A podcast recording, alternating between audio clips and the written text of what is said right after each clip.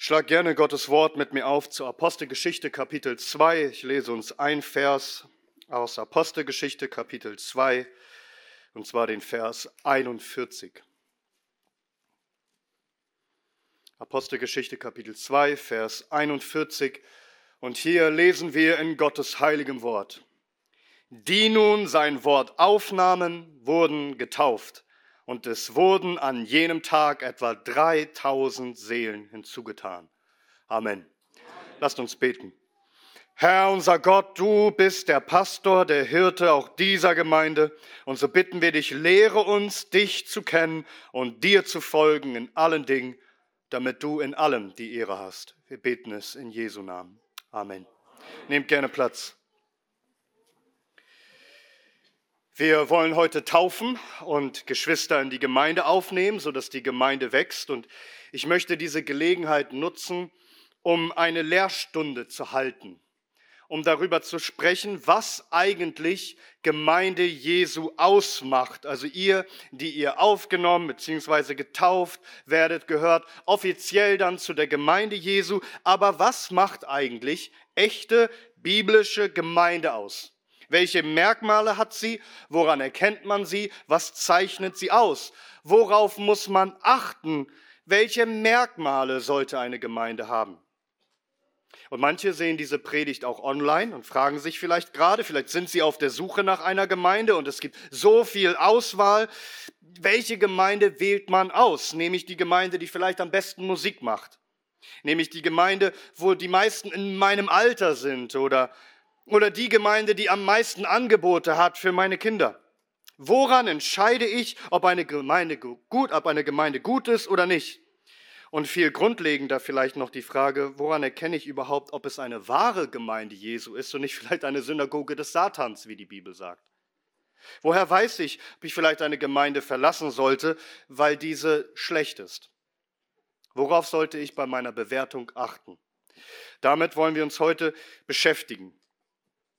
Nun, die Bibel kennt viele Vergleiche und Bilder, um die Gemeinde Jesu zu beschreiben. Sie nennt sie die Braut Christi oder den Tempel Gottes oder den Leib Christi. Ich möchte mich heute auf ein Bild konzentrieren, nämlich das der Schafsherde. Jesus Christus ist der gute Hirte und seine Schafe bilden eine Herde. Und darüber lasst uns nachdenken, Schritt für Schritt in zehn Punkten. Der erste Punkt lautet, die Gemeinde Jesu besteht aus wahren Schafen Christi, die ihn wirklich zum Hirten haben. Ich lese aus Johannes 10, die Verse 26 bis 29. Christus spricht, aber ihr glaubt nicht, denn ihr seid nicht von meinen Schafen, wie ich es euch gesagt habe. Meine Schafe hören meine Stimme, und ich kenne sie, und sie folgen mir. Und ich gebe ihnen ewiges Leben, und sie gehen nicht verloren in Ewigkeit, und niemand wird sie aus meiner Hand rauben. Mein Vater, der sie mir gegeben hat, ist größer als alle und niemand kann sie aus der Hand meines Vaters rauben. Bis hierhin. Die wahre Gemeinde ist die Herde Jesu Christi. Sie besteht aus echten Schafen Christi. Das bedeutet konkret, die Gemeinde ist die Gemeinschaft derer, die Christus zum Hirten haben. Eine Schar von Menschen, die einst verlorene Schafe waren. Also sie gingen einst auf ihren eigenen Wegen der Sünde, sie, sie lebten in Sünde, in Gottlosigkeit bis Christus, der Retter, gekommen ist, um sie zu suchen und selig zu machen, das, was verloren ist. Er rief sie von ihren falschen Wegen hin zu sich ihm nach. Sie hörten seine Stimme und sie folgten ihm. Die Gemeinde ist die Gemeinschaft derer, die gerettet sind durch Jesus Christus. Von Sünde, Hölle, Tod und Teufel. Er hat sie gerufen durch sein Wort und das löste etwas bei ihnen aus, als sie die Botschaft von Jesus Christus hörten, nämlich Glaube an Christus, Buße, Umkehr von ihren bösen, gottlosen Wegen, ihm nachzufolgen und ihm gehören zu wollen. Er ist nun ihr Besitzer. Er ist für sie gestorben. Er ist für sie auferstanden. Er ruft sie zu sich. Sie glauben und bekennen, ich gehöre nun Christus und ich folge ihm nach, wohin er geht. Er kennt sie und sie kennen ihn. Darum heißt es in der Apostelgeschichte, wie ich eingangs gelesen habe, die nun sein Wort aufnahmen, wurden getauft und es wurden an jenem Tag etwa 3000 Seelen hinzugetan. Also solche werden zu der Gemeinde hinzugetan, die das Wort hören, es annehmen, es aufnehmen, folgen, gehorchen, sich taufen lassen, Christus nachfolgen. Das heißt konkret, woran erkennt man echte Christen, echte Gemeinden? In allererster Linie daran, dass sie Christus kennen, dass sie an ihn glauben, dass sie glauben, dass er für ihre Schuld gestorben und auferstanden ist und dass sie ihm nun nachfolgen wollen und alles tun wollen, was er sagt. Sie wollen ihn aufs Wort gehorchen, alles, was er gebietet. Er ist ihr Herr, er ist ihr Hirte. Wahre Christen erkennst du daran, dass sie alles glauben, was in der Bibel steht. Sie sind vollkommen überzeugt von der Irrtumslosigkeit, Gültigkeit, Genügsamkeit der Heiligen Schrift und sie wollen danach leben in allen Bereichen. Sie nehmen an, was der Hirte sagt und wie er sie führt, alles, was er spricht. Vielleicht hast du das schon mal gesehen, dass ein Mensch sich stellt vor einer großen Schafsherde und sie zu sich ruft, aber kein Schaf folgt. Und kaum ist der Hirte da und nur ein Ruf und alle kommen angestürmt zu dem einen Hirten. Wahre Christen kennen ihren Christus. Sie kennen ihren Herrn und sie folgen ihm und ihm allein. Wenn da auch tausend andere Stimmen sind in der Welt, sie hören auf die Stimme ihres Hirten. Wahre Gemeinden bestehen aus wahren Schafen. Es gibt Ziegenböcke, die sich drunter mischen, die sehen zum Verwechseln ähnlich aus. Es gibt auch Wölfe im Schafspelz. Darum die Frage Nummer eins ist, folgt die Gemeinde Christus? Glaubt sie ihn, liebt sie ihm, gehorcht sie ihm aufs Wort? Das ist der Test. Will die Gemeinde alles tun, was Gottes Wort sagt? Übrigens auch das, was heute abgelehnt wird, also das, was als rückständig oder extrem fundamentalistisch gilt. Ein Schaf Christi schert sich nicht darum, was die Welt zu sagen hat. Ein Schaf Christi fragt nur, was sagt mein Herr? Und ihm folge ich geradeaus. Ich schaue auf meinen Hirten und folge ihm nach. Denn Christus sagt, was nennt ihr mich Herr, Herr und tut nicht, was ich euch sage. Lernst du einen Christen kennen, eine Gemeinde? Frag, Hörst du auf Christus? Folgst du ihm nach? Wir haben heute Taufen. Das bedeutet, Christus hat euch, die Täuflinge, gefunden. Und die Taufe bedeutet, ihr, ihr sterbt eurem alten Leben und ihr steht auf mit Christus zu einem neuen Leben ihm nach. Wie es heißt in 1. Petrus 2, Vers 25, denn ihr gingt in die Irre wie Schafe, aber jetzt seid ihr zurückgekehrt zu dem Hirten und Aufseher eurer Seelen. Jesus Christus. Er ist der Hirte und Aufseher eurer Seelen. Er führt euch seinen Weg ihm nach. Darum ist die allerwichtigste Frage heute Abend, bist du ein Schaf Jesu Christi? Oder gehst du noch in die Irre auf deinem eigenen Weg, auf dem Weg in die ewige Hölle? Ist Jesus Christus der Aufseher, der Herr deiner Seele, dem du nachfolgst und den du liebst? Hat er dich gerettet. Es gibt keine wichtigere Frage für dich zu klären als diese. Eine wahre Gemeinde besteht aus wahren Schafen Christi. Zweitens, die Gemeinde Jesu bildet eine Herde, eine Gemeinschaft mit verbindlicher Zugehörigkeit. Denn Schafe sind keine Einzelgänger. Sie gehören zu einer Herde. Sie sind Herdentiere. Zu einer großen Herde gehören alle wahren Christen auf der ganzen Welt. Aber ja, viele verstehen nicht, dass Christus zwar seine universale, weltweite Herde hat, aber sie doch ordnet in einzelnen Herden an einzelnen lokalen Orten lesen wir das Neue Testament, sehen wir immer wieder Briefe an bestimmte Gemeinden, an bestimmten Orten, selbst in kleineren Regionen, wie zum Beispiel das damalige Kleinasien in der heutigen Türkei. Wir lesen das in der Offenbarung, wie Christus sieben Briefe schreiben lässt an diese sieben Gemeinden. Ephesus und Smyrna, Pergamon, Thyatira, Sardes, Philadelphia, Laodicea. Die waren alle dicht auf dicht dort in dieser Region. Sie sind alle eins, sie sind alle die Herde Jesu Christi, doch sie sind geordnet in einzelnen Gemeinden, die übrigens für sich selbst vor dem Herrn verantwortlich sind und die Christus unterschiedlich bewertet. Er adressiert sie einzeln, er bewertet sie einzeln. Sie werden nicht dargestellt als ein goldener Leuchter, sondern als sieben einzelnen goldenen Leuchter. Verstehst du das? Alle Christen auf der Welt bilden eine Herde Jesu Christi, aber die einzelnen Schafe werden in Ortsgemeinden versammelt, wo Christus sie einzeln in der lokalen Gemeinde sieht und pflegt und bewertet. um das mal ganz einfach auszudrücken. Stell dir vor, du gehst spazieren im Park und du siehst dort irgendwo auf der Wiese im Park, ist da einfach ein Schaf und dort grast es. Was, was denkst du als allererstes, wenn du so ein einzelnes Schaf rumlaufen siehst? Hey, und was ist hier los? Du erkennst das Problem sofort. Das kann doch nicht wahr sein, dass dieses Schaf hier alleine irgendwo rumläuft. Du fragst dich, wo ist die Herde? Wo ist der Hirte? Wen rufe ich jetzt am besten an? Was mache ich jetzt? Es ist nämlich nicht normal, es ist nicht okay, dass ein Schaf alleine rumläuft. Dieses Schaf ist in großer Gefahr. Tatsächlich sagt die Bibel, es ist verloren. Denn das verlorene Schaf macht aus, dass es nicht mehr bei den 99 ist, sondern alleine rumläuft. Und stell dir vor, du könntest mit dem Schaf sprechen. Du sagst, liebe Schaf, was, was machst du denn hier ganz alleine, ohne Herde? Wo, wo ist denn dein Hirte? Und das Schaf sagt, na, ich, ich gehöre zu der weltweiten Herde der Schafe. Ich bin, ich bin ein echtes Schaf und ich fühle mich verbunden mit allen anderen Schafen. Und, und du sagst, was, was soll denn das heißen? Meint, meint das, du hast keine Herde hier vor Ort? Und das Schaf sagt, nein, ich bin, ich bin Teil der, der großen weltweiten Herde und ich komme gut klar damit. Und du sagst, das kann doch wohl nicht dein Ernst sein. Doch, ich, ich komme gut klar damit, dass ich alleine bin, denn die anderen Schafe und die Herden und, und die Hirten, die ich kennengelernt habe, mit denen komme ich irgendwie nicht zurecht.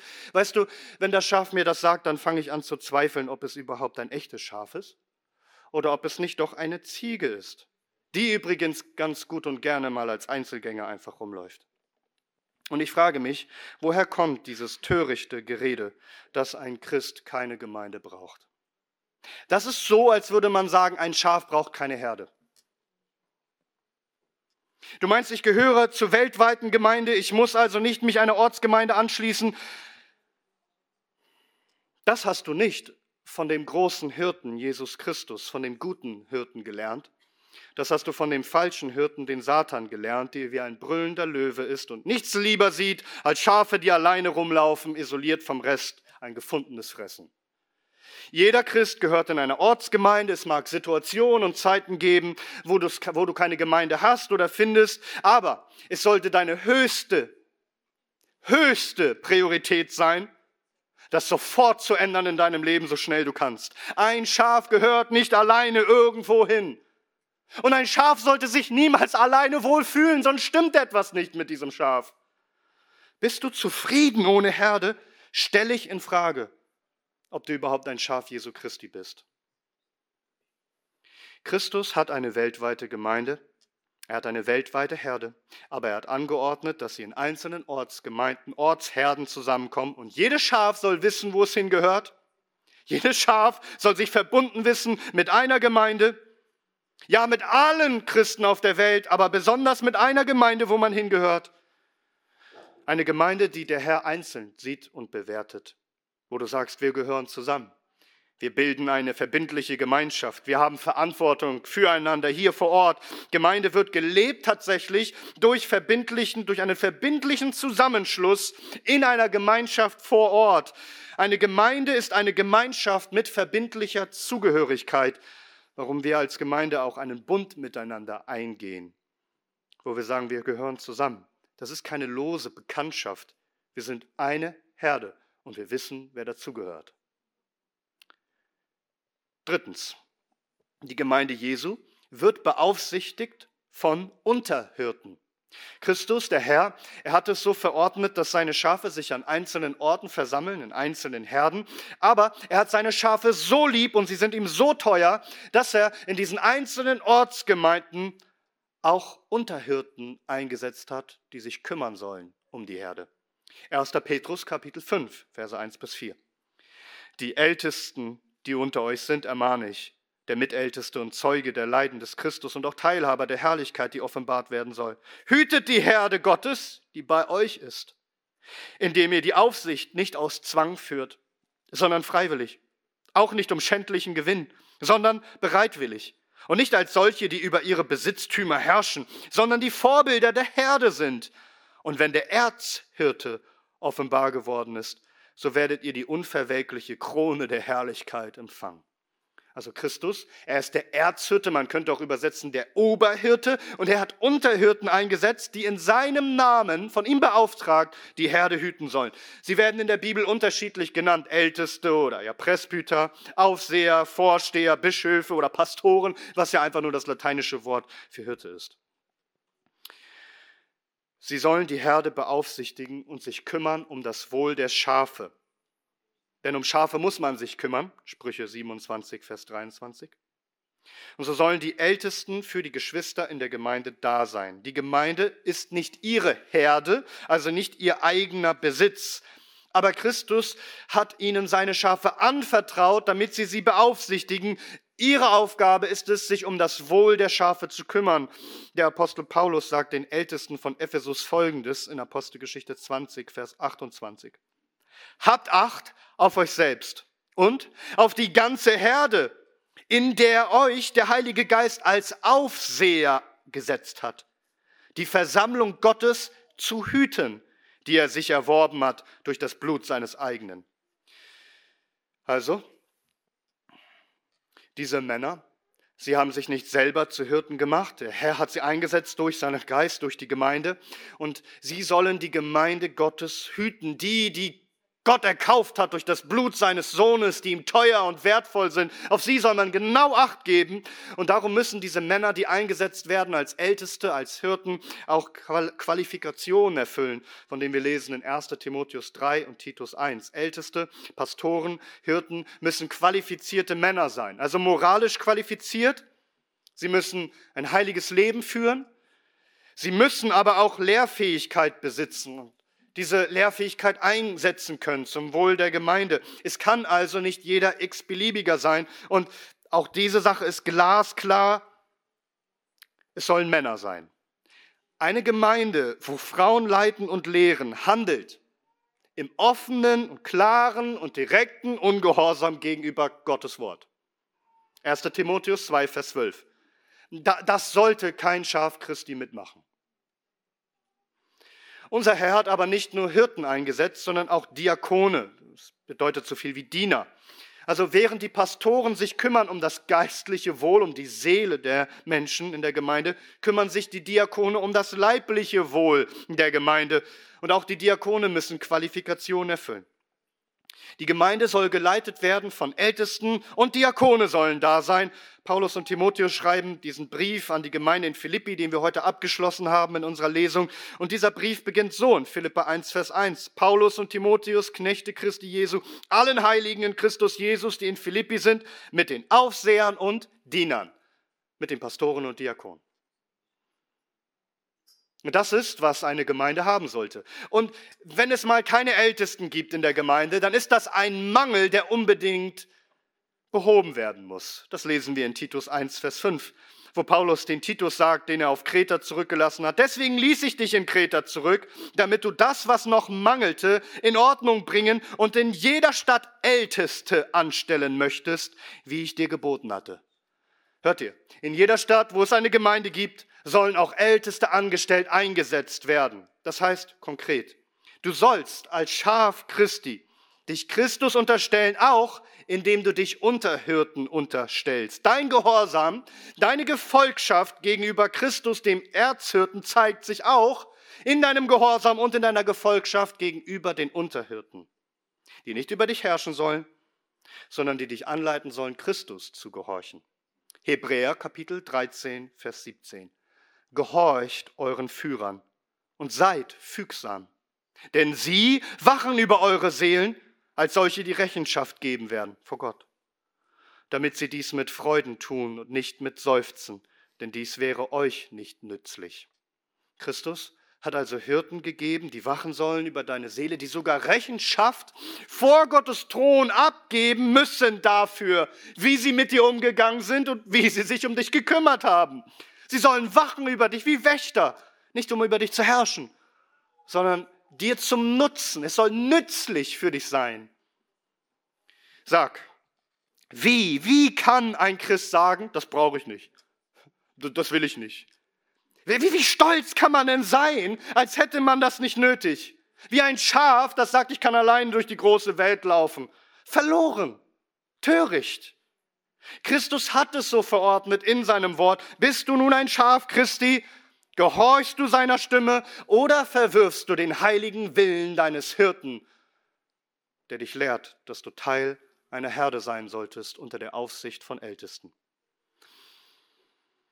Übrigens, mit dem Thema, dass die Gemeinde von Hirten geführt werden soll, die über jede einzelne Seele wachen und für jede einzelne Seele Rechenschaft ablegen müssen, hat sich auch die Frage beantwortet, was es eigentlich mit Gemeindegliedschaft auf sich hat, ob man das braucht oder nicht. Also, jeder Hirte, der seine Arbeit gewissenhaft tun will, weiß, wie viele Schafe er hat und er kennt sie mit Namen und er weiß, wer zu der Herde gehört und wer nicht. Und es fällt ihm auf, wenn einer fehlt von den 100. Kennen wir das Gleichnis? 99 sind da, eins fehlt. Christus macht sich auf den Weg und sucht das eine. Christus sagt doch in Johannes 10, Vers 14, ich bin der gute Hirte und ich kenne die meinen und ich bin gekannt von den meinen. Also, ein Gast mag manchmal kommen, aber er ist nicht gleich automatisch Schaf, über dem der Pastor eingesetzt ist, nur weil er mal in einem Gottesdienst da ist und die Predigt hört. Die Vorstellung, dass es Herden gibt, wo man nicht genau weiß, wer dazugehört und wer nicht, ist töricht. Ist absolut sinnlos. Zu einer Herde weiß man, wer gehört. Allein der Pastor, er muss es wissen. Eine Herde ist verbindlich. Du musst sagen können, das ist mein Hirte oder meine Hirten. Das ist meine Herde. Und die Herde muss sagen können, äh, der gehört zu uns, sie gehört zu uns. Der Hirte muss sagen können, das ist mein Schaf. Die Herde wird geleitet, beaufsichtigt von biblisch qualifizierten Männern, die nicht, die nicht suchen nach ihrer eigenen Macht und Ehre und Position und Gewinn, sondern die übrigens sich auch dafür einsetzen, dass andere Hirten ausgebildet, gefunden werden. 2. Timotheus 2, Vers 2. Denn es geht niemals um Alleinherrschaft, niemals um Machtbewahrung. Es geht immer um das Wohl der Gemeinde. Und darum müssen wir weitere Hirten trainieren, die sich investieren, damit genug Lehrer da sind, sich zu kümmern. Und eine Gemeinde, die biblisch denkt, versteht auch, dass sie ihre Hirten die, die von Gott eingesetzt sind, zu lehren, auch versorgen sollen. 1. Korinther Kapitel 9, 1. Timotheus Kapitel 5 oder Galater 6, Vers 6. Wer in dem Wort unterwiesen wird, teile aber von allem Guten dem mit, der ihn unterweist. Um viele Gemeinden steht es schlecht, weil sie keine Männer dafür freistellen, diesen Hirtendienst zu tun. Ein sehr, sehr merkwürdiges, sehr unbiblisches Phänomen zum Schaden für viele. Lieber hat man ein gutes Gebäude oder finanziert sonstige Projekte, anstatt den Hirten freizustellen, dass er sich kümmert um das Wohl der Schafe. Nummer eins Priorität. Wie kann das sein, dass diese anspruchsvolle Aufgabe stets als so ein Nebenjob bewertet wird? Gibt es was Wichtigeres als das? Denn die Ältesten haben eine extrem wichtige Funktion in ihrer Aufsicht und das führt uns zu unserem vierten Punkt. Die Gemeinde Jesu, das ist doch der Ort, wo durch das Wort des Hirten Jesus Christus die Schafe alles empfangen, was sie brauchen. Nahrung und Pflege und Zurechtbringung und Führung und so weiter. Die Aufgabe der Ältesten, der Lehrer der Gemeinde ist nicht in ihrer eigenen Macht zu herrschen, sondern zu führen durch das Wort des Oberhirten, in Wort und in Werk. Das heißt im Vortrag, im, Wortbeitrag, aber auch im Vorbild, in dem man das Wort lebt, konkret. Die Hirten haben die Aufgabe, die Schafe zu ernähren durch das Wort. Denn der Mensch lebt nicht vom Brot allein, sondern von jedem Wort, das aus Gottes Mund kommt, sagt die Heilige Schrift. Und darum muss, müssen die Ältesten die reine, gesunde Lehre bringen, ohne Schadstoffe. Also sie führen die Herde auf grünen Auen und zu frischen Wassern und zwar durch die Predigt von Gottes Wort, indem sie auslegend predigen, indem sie nicht einfach ihre eigenen Geschichten und eigenen Gedanken weitergeben, sondern tatsächlich Gottes Wort, von dem die Schafe leben können, wonach die Schafe hungern. Sie sind nicht hergekommen, um Geschichten von mir zu hören. Sie sind hergekommen, um Christus zu hören, sein Wort. Und so predigen wir auslegend. Nahrung. Reine biblische, gesunde Lehre. und dadurch auch Pflege. Wir geben Pflege durch das Wort, indem wir das Wort seelsorgerlich predigen, als Trost, als Balsam für die Wunden, als Stärkung in der Nachfolge im Glauben. Nicht nur von der Kanzel herab, sondern auch im persönlichen Gespräch, Wunden zu reinigen, zu verbinden, Krankheiten zu behandeln und zu heilen durch das Wort.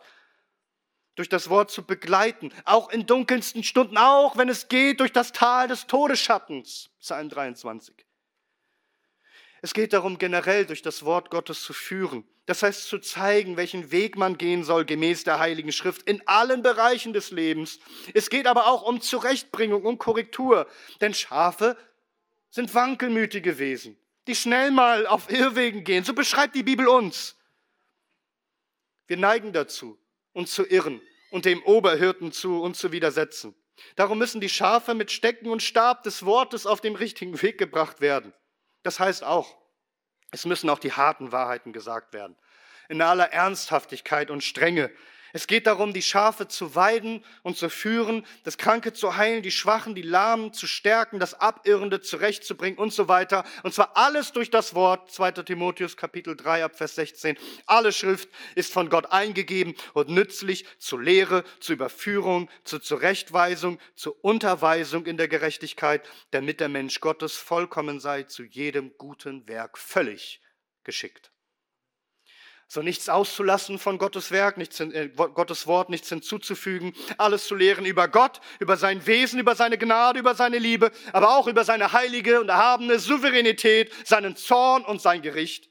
Den Menschen alles zu sagen in Bezug auf den Menschen, über seine Sündhaftigkeit, wie auch über seine Verdammungswürdigkeit aber auch alles zu predigen über den einzigen Weg der Erlösung durch Christus und sein Opfer am Kreuz, über Buße und Umkehr, über ein heiliges Leben in allen Bereichen des Lebens, im Gemeindeleben, im Ehe- und Familienleben, im persönlichen Leben, im Leben als Bürger, im Leben auf der Arbeit.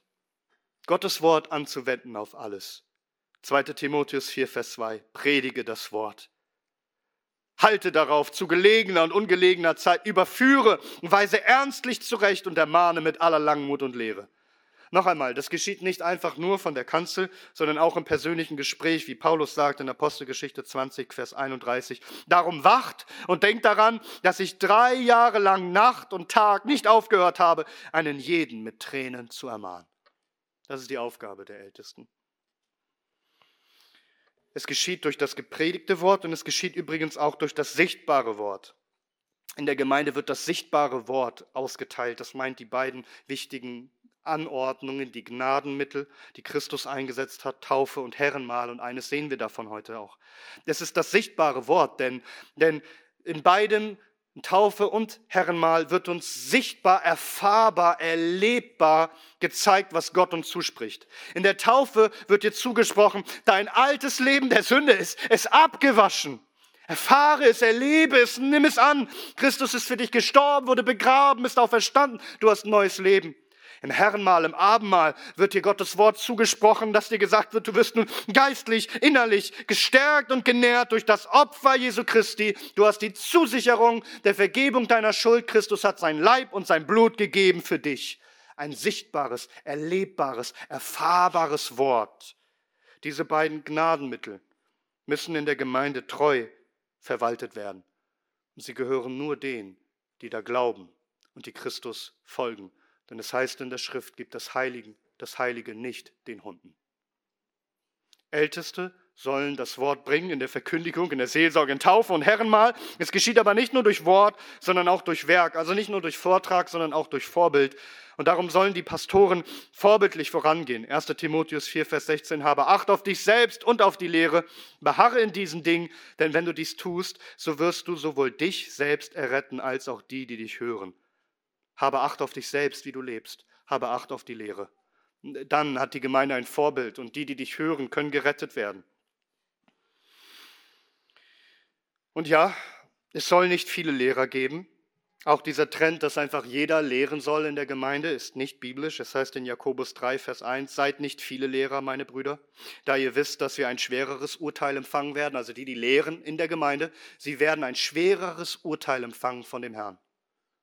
Sie werden besonders streng beurteilt für das, was sie gelehrt und wie sie gelebt haben. Aber trotzdem, obwohl es so ist, dass Gott Lehre einsetzt in den Ältesten, heißt das nicht, dass die Gemeinde das Wort nicht weitergeben sollte. Denn die Gemeinde Jesu sollte überfließen von Christi Wort und sich gegenseitig Gottes Wort zusprechen, sich bestärken durch das Wort. Kolosser 3, Vers 16.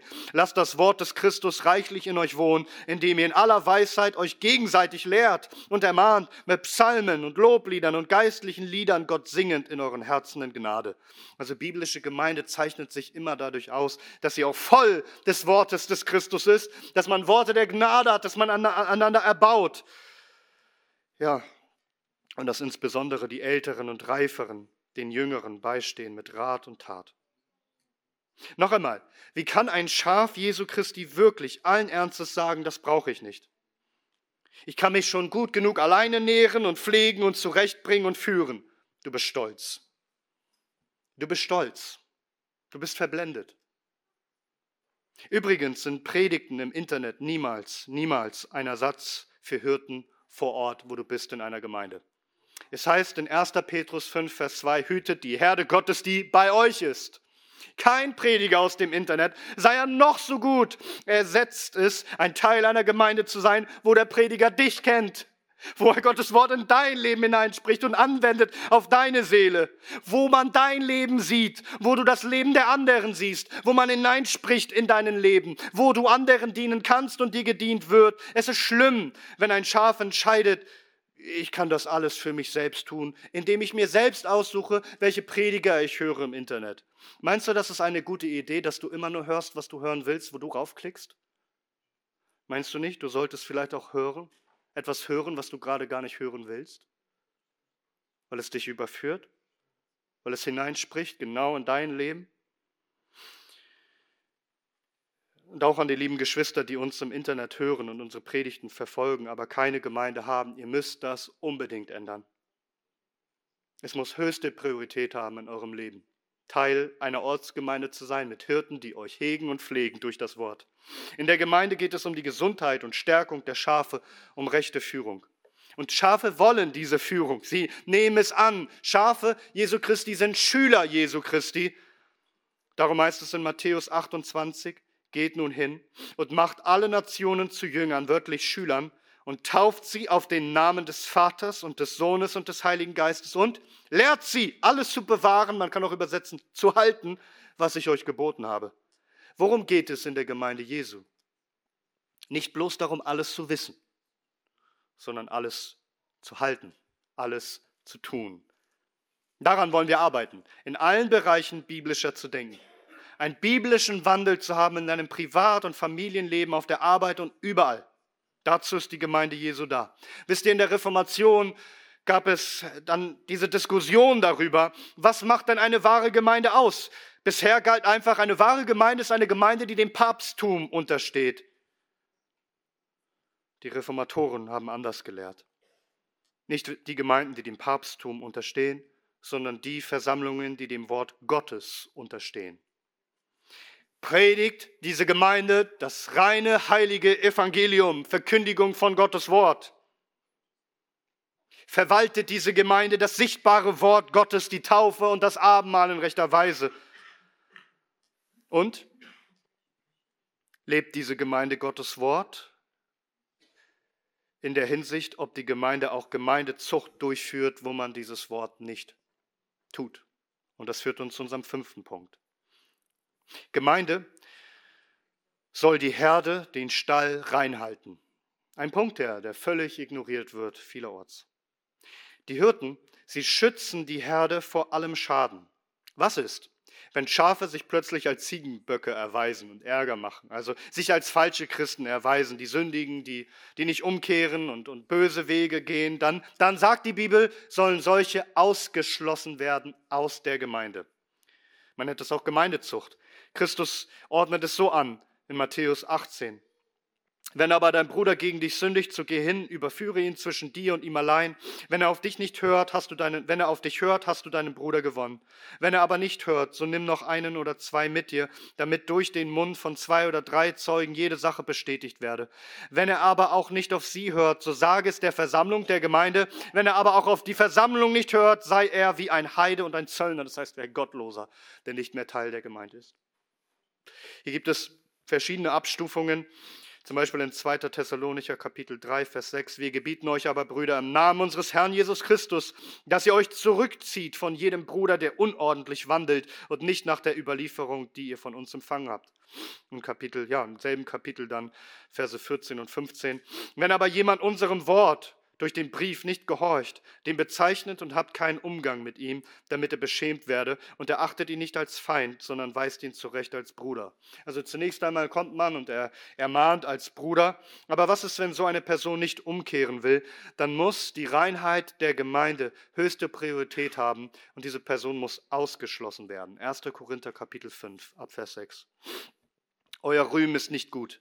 Wisst ihr nicht, dass ein wenig Sauerteig den ganzen Teig durchsäuert? Fegt den alten Sauerteig aus, damit ihr ein neuer Teig seiet, wie ihr auch ungesäuert seid. Denn auch unser Passer Christus ist geschlachtet worden. Darum lasst uns Festfeier halten, nicht mit altem Sauerteig, auch nicht mit Sauerteig der Bosheit und Schlechtigkeit, sondern mit ungesäuerten der Lauterkeit und Wahrheit.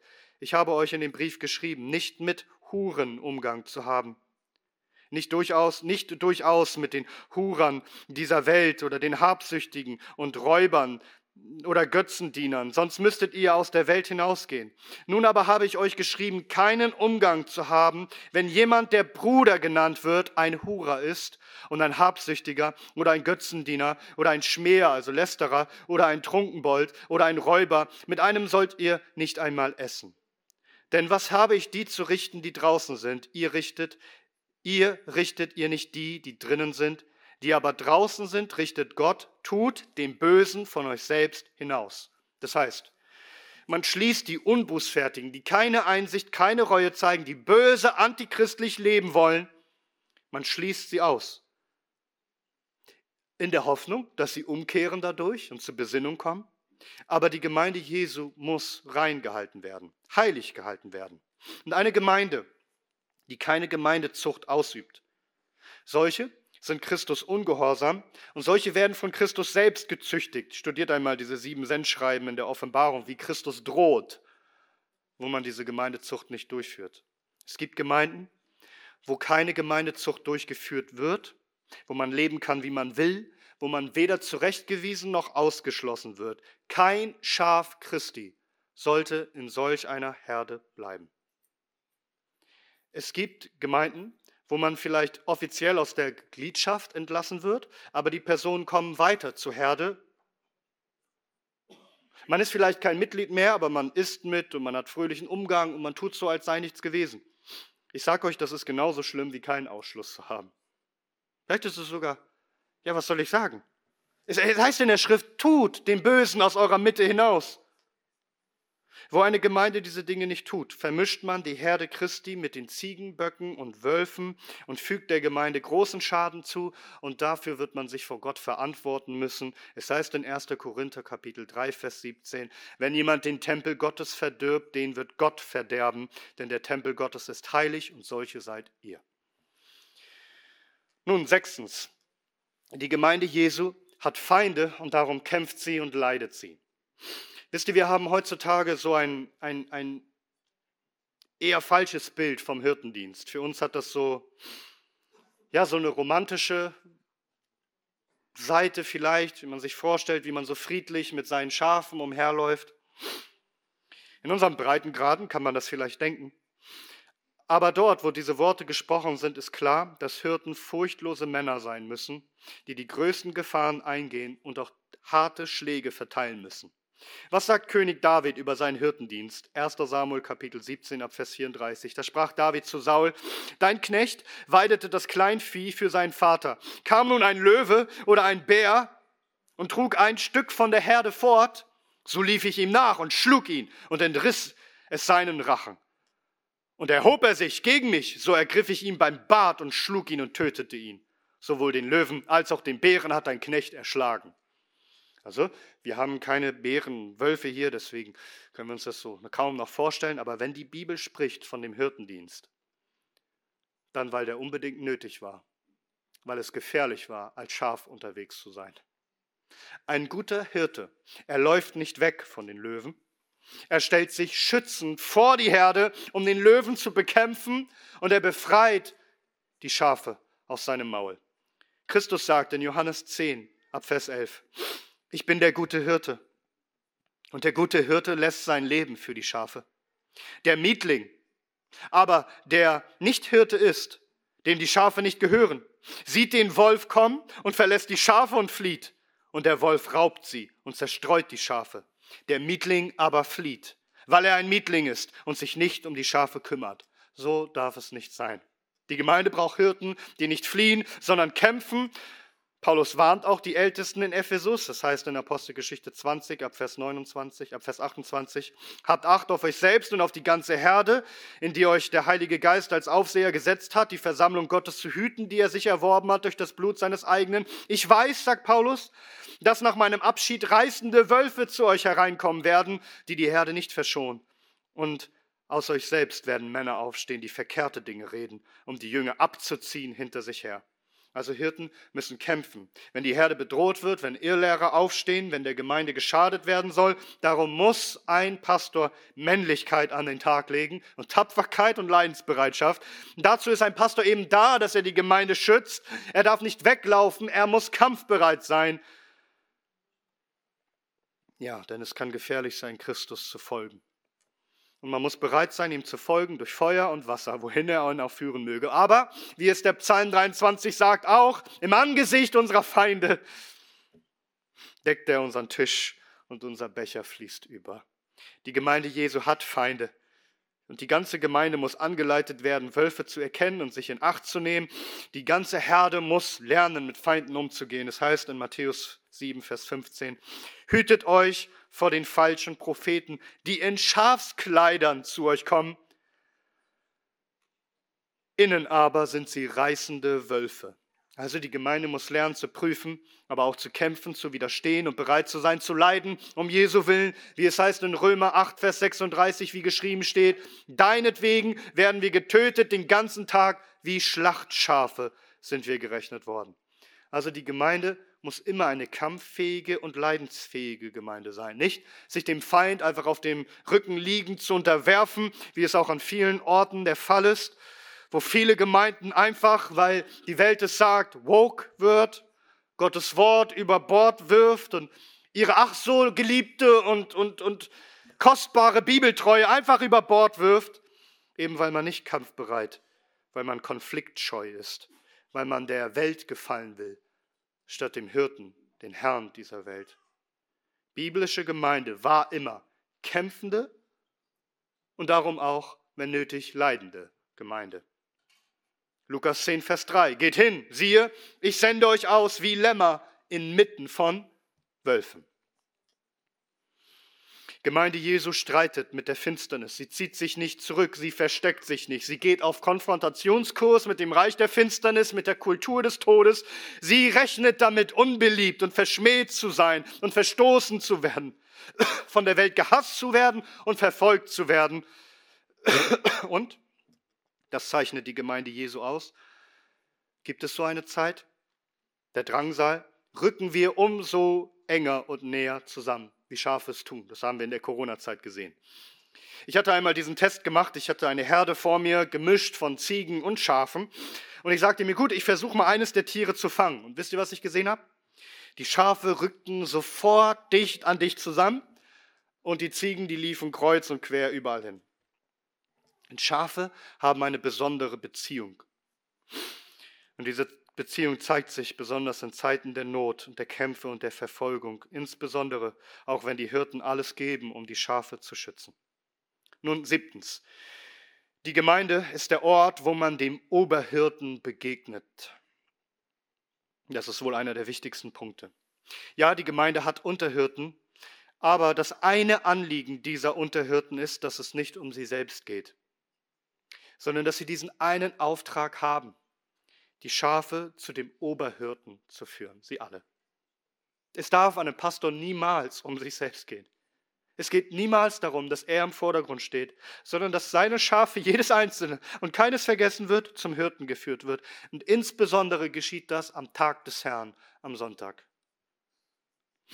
Das geschieht vor allem in der gottesdienstlichen Versammlung. Hier kommt die Herde doch gemeinsam zusammen, um gemeinsam zu dem Hirten geführt zu werden, zu unserem dreieinigen Gott.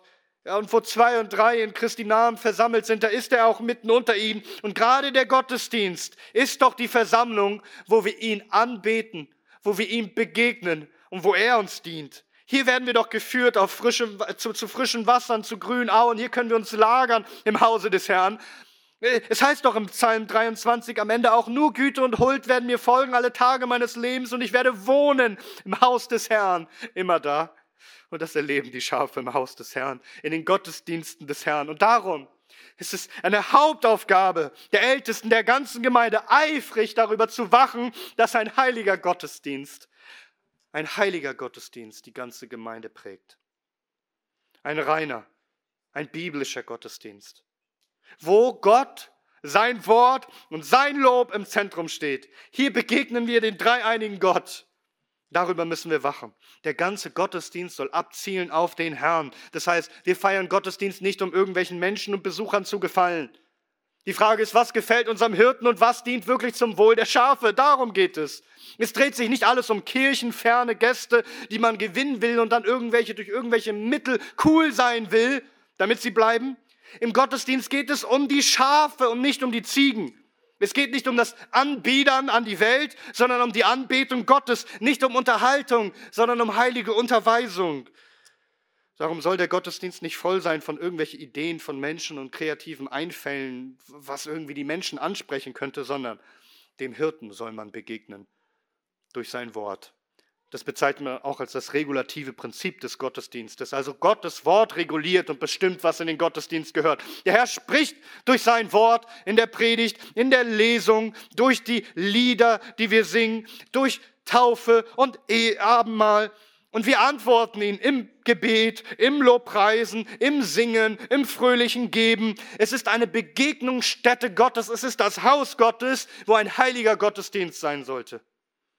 Die Versammlung, wo es übrigens auch auf jeden Einzelnen ankommt. Denn es heißt in Hebräer 10, Vers 24, lasst uns aufeinander Acht haben zur Anreizung, zur Liebe und zu guten Werken. Indem wir, indem wir unser Zusammenkommen nicht versäumen, wie es bei einigen Sitte ist, sondern einander ermuntern und das umso mehr, je mehr ihr den Tag näher kommen seht. Manche sagen ja, Jesus, Herr, kommt bald, also brauchen wir uns nicht mehr versammeln und können Gemeinde aufgeben. Genau das Gegenteil ist wahr. Habt ihr gehört? Je mehr wir diesen Tag näher kommen sehen, endlich bei dem Herrn zu sein, müssen wir doch umso mehr darauf achten, dass wir zusammen sind und einander ermuntern mit aller Ehrfurcht, mit aller Freude gemeinsam auf den grünen Auen und bei den frischen Wassern zu lagern, um den Herrn die Ehre zu geben. Hat diese Gemeinde einen heiligen und reinen Gottesdienst, wo der Hirte seinen Schafen begegnet. Achtens. Die Gemeinde muss geprägt sein von echter Liebe, die sich zeigt in herzlicher Einheit und Fürsorge durch gute Werke. Das zeichnet die Schafe aus, dass sie sich umeinander kümmern. Das ist das Hauptmerkmal der Schafe neben dem Glauben an Christus. Äh, am jüngsten Tag sieht es so aus, sagt Christus. In Matthäus Kapitel 25, Vers 32. Und alle Nationen werden vor ihm versammelt werden, vor Christus. Und er wird sie voneinander scheiden, so wie der Hirte die Schafe von den Böcken scheidet. Und er wird die Schafe zu seiner Rechten stellen und die Böcke aber zu linken. So, und woran erkennt man jetzt die Schafe? Was unterscheidet sie von den Böcken? Antwort, echte Bruderliebe. Schafe erkennt man daran, dass sie Schafe lieben, sich dienen und kümmern und da sind, dass man gibt, dass man teilt, dass man aufhilft. Dann wird der König zu denen zu seiner Rechten sagen, kommt her, Gesegnete meines Vaters, erbt das Reich, das euch bereitet ist von Grundlegung der Welt an. Denn ich war hungrig und ihr gabt mir zu essen, ich war durstig und ihr gabt mir zu trinken, ich war fremdling und ihr nahmt mich auf, nackt und ihr bekleidetet mich. Ich war krank und ihr besuchtet mich. Ich war im Gefängnis und ihr kamt zu mir. Und dann fragen ja diese Schafe, wann haben wir das gemacht? Ja, das, was ihr einem seiner Geringsten getan habt, das habt ihr Christus getan. Daran erkennt man Schafe. Das ist, was sie ausmacht, an ihrer Liebe, Das ist sogar auffällig. Christus sagt in Johannes 13, Vers 35, daran werden alle erkennen, dass ihr meine Jünger seid, wenn ihr Liebe untereinander habt. Die Herde soll eine Einheit sein, die zusammenhält, die Gemeinschaft pflegt und liebevolle Fürsorge zueinander zeigt. Wir sind eine Herde und wir gehen durch dick und dünn, Sonnenschein und Regen, Hitze und Kälte und auch gemeinsam durch das Tal des Todesschattens. Wir gehören zusammen. Apostelgeschichte 4, Vers 32. Die Menge aber, die gläubig geworden war, war ein Herz und eine Seele. Und auch nicht einer sagte, dass etwas von seiner Habe sein eigen wäre, sondern sie hatten alles gemeinsam. Das ist etwas, was man sehen soll, wo, wo, man nicht bloß schöne Worte macht, sondern man sieht es in Werken der Liebe. 1. Johannes 3, Vers 18. Kinder, lasst uns nicht lieben mit Worten, noch mit der Zunge, sondern in Tat und Wahrheit. Also, bist du krank und du bist im Krankenhaus Wer wird dich besuchen? Das sollen die Geschwister sein. Dein Zimmernachbar fragt, wer, wer ist das? Das ist deine Familie? Du sagst, ja, meine geistliche Familie, meine Gemeinde. Sie kümmern sich so um dich? Sie sind da für dich? Ja, wir lieben einander. Christus hat uns geliebt. Du bist Mutter geworden, hattest eine beschwerliche Schwangerschaft und brauchst Bettruhe. Wer ist es, der dir Essen vorbeibringt? Es sind die Schwestern, die dich lieb haben, die bei dir sind. Du brauchst Hilfe in Not. Es sind die Geschwister, die da sind. Nicht einfach mit Worten, sondern in Taten, mit Gaben. Und das ist übrigens der Grund auch, warum wir Almosen sammeln. Ja, wir sind eine Herde und wir helfen, wo Not da ist. Also leidet jemand in unserer Mitte Not, helfen wir. Hier vor Ort, aber auch darüber hinaus. Denn auch wenn wir eine lokale Ortsgemeinde sind, fühlen wir mitfühlend mit allen Christen auf der ganzen Welt. Und hören wir Not, wollen wir helfen, wie wir zurzeit Geschwister in Peru unterstützen. Alle waren Christen, weil wir keine Sekte sind, wo man meint, dass man die einzig Wahren sind. Wir haben Mitgefühl, Mitleid mit den Geschwistern, die wahren Geschwister auf der ganzen Welt und besonders die Verfolgten. Wir beten für sie, flehen für sie, wir fühlen mit ihnen. Einheit. Nicht einfach durch Äußerlichkeiten, ja, weil so viel Einheit wird durch Äußerlichkeiten versucht herzustellen. Ja, wir sind halt eine chinesische Gemeinde. Was uns verbindet, ist, wir sind Chinesen oder eine äthiopische Gemeinde. Nein, die Gemeinde Jesu besteht aus allen Völkern und allen Nationen. Und es ist nicht einfach eine Jugendkirche, wo man halt ein Alter hat. Nein, Mann und Frau, jung und alt, arm und reich, Deutschland, alle Nationen. Bei uns ist man schwarz und braun und gelb und rot und weiß, egal. Wir sind allesamt eins in dem Herrn, verbunden in Christus. Und auch dieser Punkt ist zu betonen. Nur weil die Gemeinde geleitet ist von Pastoren, heißt das nicht, dass die Mitglieder untätig werden. Ganz im Gegenteil. Die Pastoren lehren und leiten die Gemeindeglieder dazu an, tätig zu sein. Das heißt, jeder hat eine Aufgabe, jeder hat seine Funktion, jeder hat seine Gabe durch den Geist, die er einbringt. Es ist niemals eine One-Man-Show. Darum soll sich diese Taten der Liebe und der Fürsorge zeigen bei jedem Einzelnen. Galater 5, Vers 6. Denn in Christus Jesus vermag weder Beschneidung noch Unbeschnittensein etwas, sondern der Glaube, der durch die Liebe wirkt. Wahrer Glaube wirkt immer durch die Liebe und zeigt sich in guten Werken. Liebe zu den Geschwistern, aber auch Liebe zu den Verlorenen. Das ist der neunte Punkt. Gemeinde Christi sucht die Verlorenen. Christus spricht davon, dass er gekommen ist, das Verlorene, die Schafe zu suchen und zu finden. Und das tut er heute durch seine Gemeinde.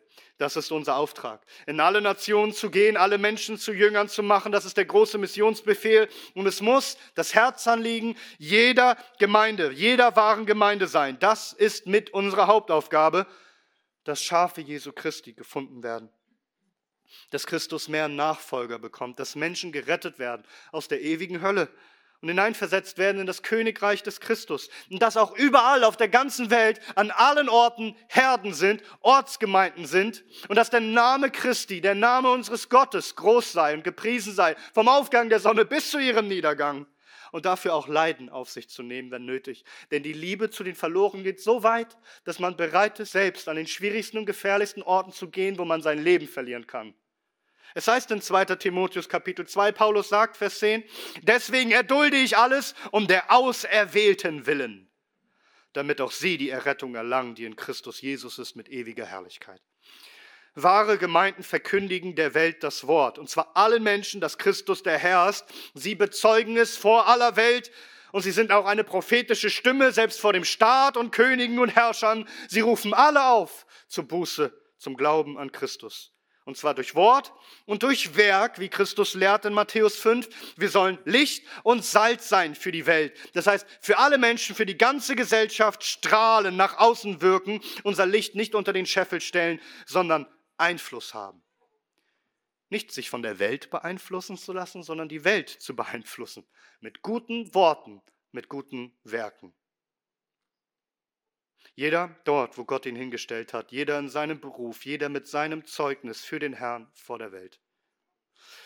Und nun zehntens und letztens, die Gemeinde Jesu ist demütig und will wachsen. Ich meine das gar nicht so sehr zahlenmäßig, dass es darum geht, dass neue Schafe hinzukommen. Das sollte geschehen, wenn der Herr doch mit uns ist und das sollten wir uns auch wünschen. Aber ich meine, dass eine Gemeinde immer demütig ist und wachsen will, weil sie erkennt, dass sie alles andere als perfekt ist. All die Dinge, die ich aufgezählt habe. Wir erkennen, dass wir wachsen müssen darin. Nein, wir sind keine Sekte, wo die Gurus unfehlbar sind und unantastbar. Wir wissen um unsere Unvollkommenheit und wir wissen, dass wir wachsen müssen. In allen Dingen, Epheser 4, Vers 15.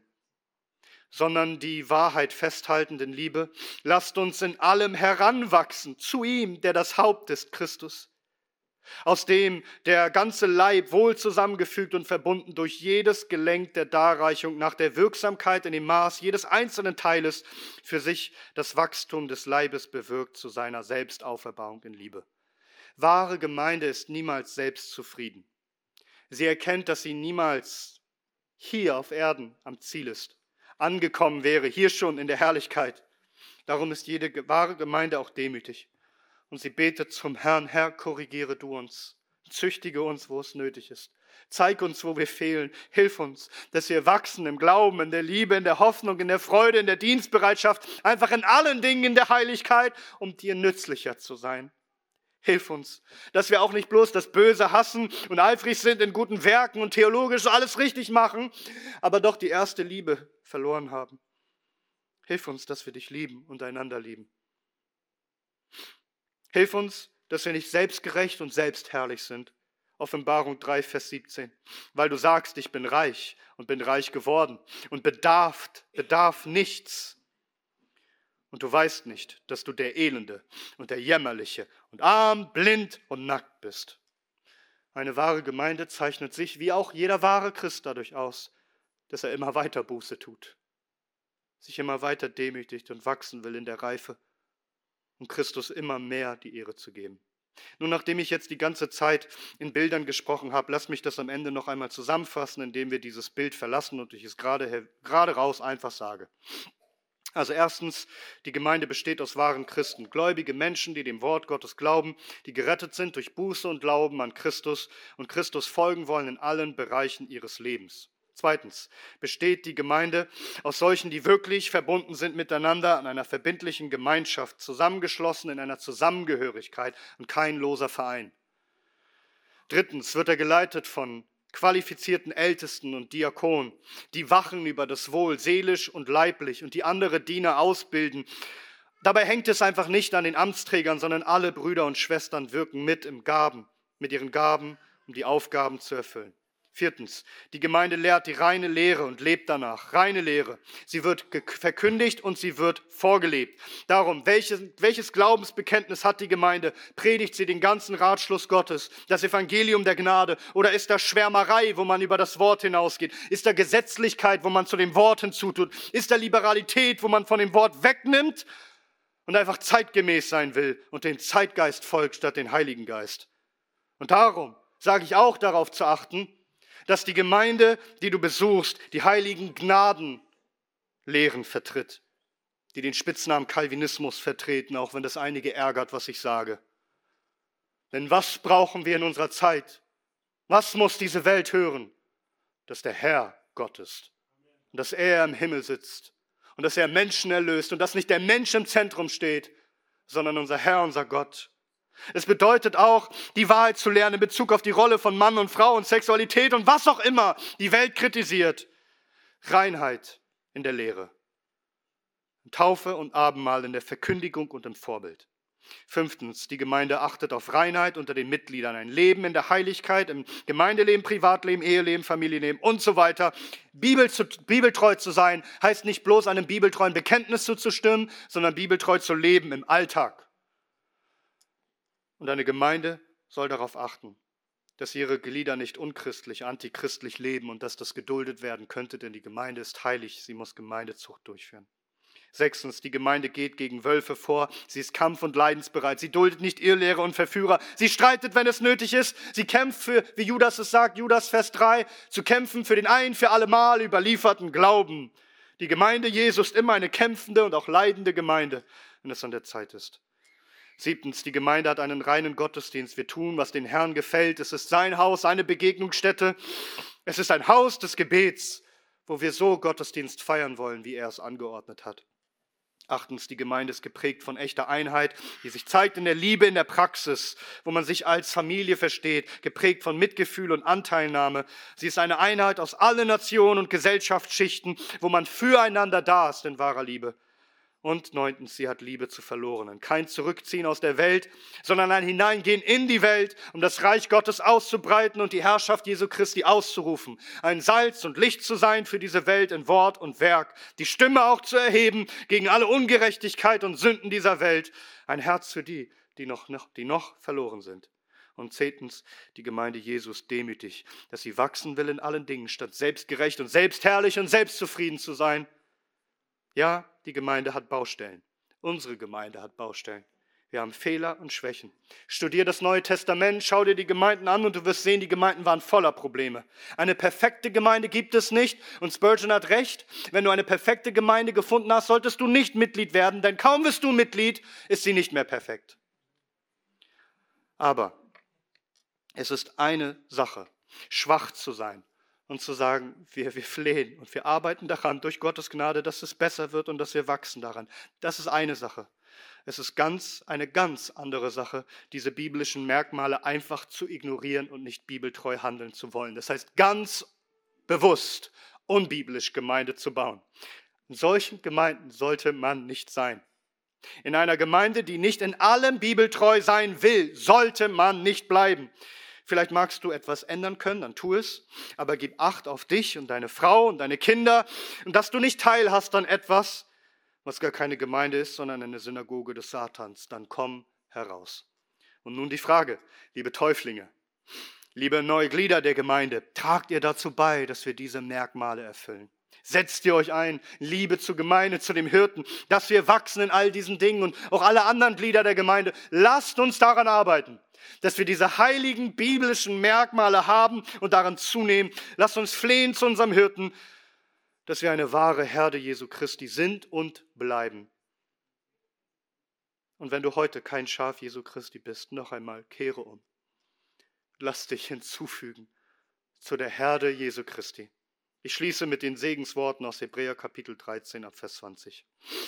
Der Gott des Friedens aber, der aus den Toten wiederbrachte unseren Herrn Jesus, den großen Hirten der Schafe, in dem Blut des ewigen Bundes. Er vollende euch in jedem guten Werk, damit ihr seinen Willen tut, in euch das bewirkend, was vor ihm wohlgefällig ist, durch Jesus Christus, dem die Herrlichkeit sei von Ewigkeit zu Ewigkeit. Amen.